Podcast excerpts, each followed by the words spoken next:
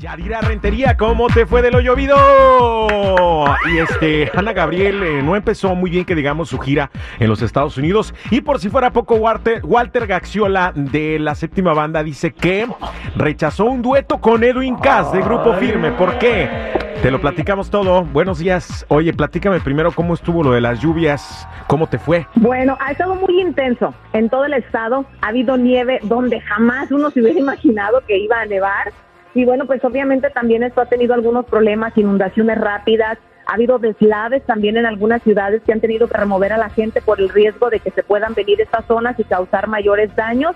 Pero pues dentro de todo sí se ha tenido un avance en la sequía. Ha habido récords históricos en la ciudad de Los Ángeles de la cantidad de precipitaciones a las que se han llegado.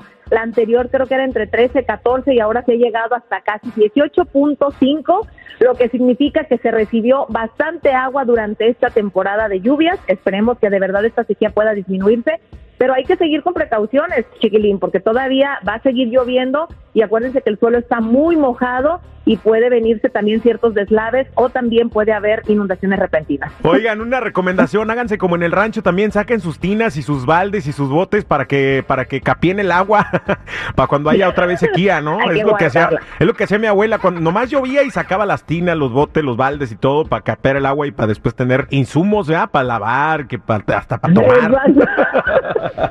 y más cuando se descomponía el pozo y no iba a haber agua. Exacto, no no caía el agua al rancho, entonces había que recurrir ahí al agua reciclada de la lluvia. Qué bonito. Oye, vámonos con lo de Ana Gabriel, que me sorprendió mucho la regañiza que le puso a su público. Digo, ella, yo ya la, eh, la he visto en conciertos y sí como que sí se pone a regañar al público, pero por otras razones, ¿no? O sea, por ejemplo, cuando le piden fotos o cuando le avientan el teléfono y quieren que les mande saludos. Entonces ella se enoja porque dice, oigan, vine a cantar, es una falta de respeto para todos los demás que pagaron su boleto y ustedes dándome sus, autos, sus playeras para que las firme o queriendo que me tome fotos. En esta ocasión, pues la de la culpa fue ella porque se puso a hablar de política. Es cierto que pagaron para venir a cantar, escucharme cantar. Si no quieren escucharme hablar, muy facilito. Pongan el CD en su casa y ya no me van a escuchar hablar. No, mira, está, ya venía la tendencia en redes sociales, se han estado quejando de que Ana Gabriel habla mucho en sus conciertos y canta poco.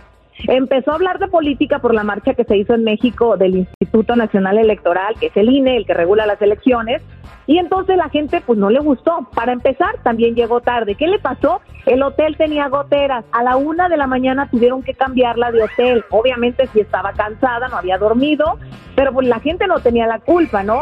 El caso es que le empezaron a gritar, canta, canta, canta, o sea, ya cállate, sigue cantando. Y ella se molestó mucho, les ofreció regresarles el dinero, acabar el concierto e incluso también dijo que ya se va a retirar, que de hecho ya quiere disfrutar a su familia. Dijo también que pues pedía una disculpa, pero si le faltaban el respeto, gritándole como le decían que siguiera cantando, que no era lo que ella quería, quería hablar de un tema importante, pues tampoco ella se iba a sentir cómoda. Y también dijo que pues los que quieran oírla cantar, que compren el CD, ahí la van a oír sin que hable. Pues sí, porque lo compren y a ver dónde, a ver dónde lo tocan, porque ya no hay aparatos que toquen. sí. Oye, vámonos con este podcast de un chavo que se llama Oz y se llama Acá Entre Nos. Entrevistó a Walter Gaxiola de la séptima banda y lo que dijo acerca de, de que no quiso colaborar con Edwin Cass. me hablaba el Edwin, todavía no era el Edwin Cass, desde ahorita, ¿no? ¡Ey, pon dueto! ¡Ey, güey, qué un dueto!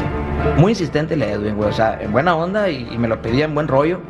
Yo siempre lo he dicho, yo miro en el Edwin que es una persona muy agradecida. Como es de agradecido, también es rencoroso, pues. Pues obvio, yo digo que qué esperaba este cuate, ¿no? Y qué esperan no, no solamente la séptima banda, yo, yo creo que eh, cada artista o cada este agrupación que rechazó a Edwin Cass o a cualquier otro artista que en, en su momento estaba empezando y estaba picando piedra, estaba buscando esa oportunidad y ahora ya es enormemente grande como Edwin Cass y el grupo firme, pues qué respuesta esperan, ¿no? público, ¿ustedes qué opinan, público querido? Vamos a dejar que el público sea que opine. ¿Se le subió no se le subió a Edwin, a Edwin- Cass del grupo firme o no? ¿Usted qué opina? Yadi, gracias por la información. Cuídate mucho y sigue protegiéndote de las lluvias. Tus botas de hule, tu paraguas y tu chamarrón. Hoy no puedo salir en mi escoba. es cierto. Hoy no circulas. Te vaya a agarrar Hoy un no ventarrón. Ándale, salgo volando. Pero aún así, vayan y sigan mis redes sociales, por favor, en Instagram, Chismes de la Chula y Yadira Rentería Oficial. Órale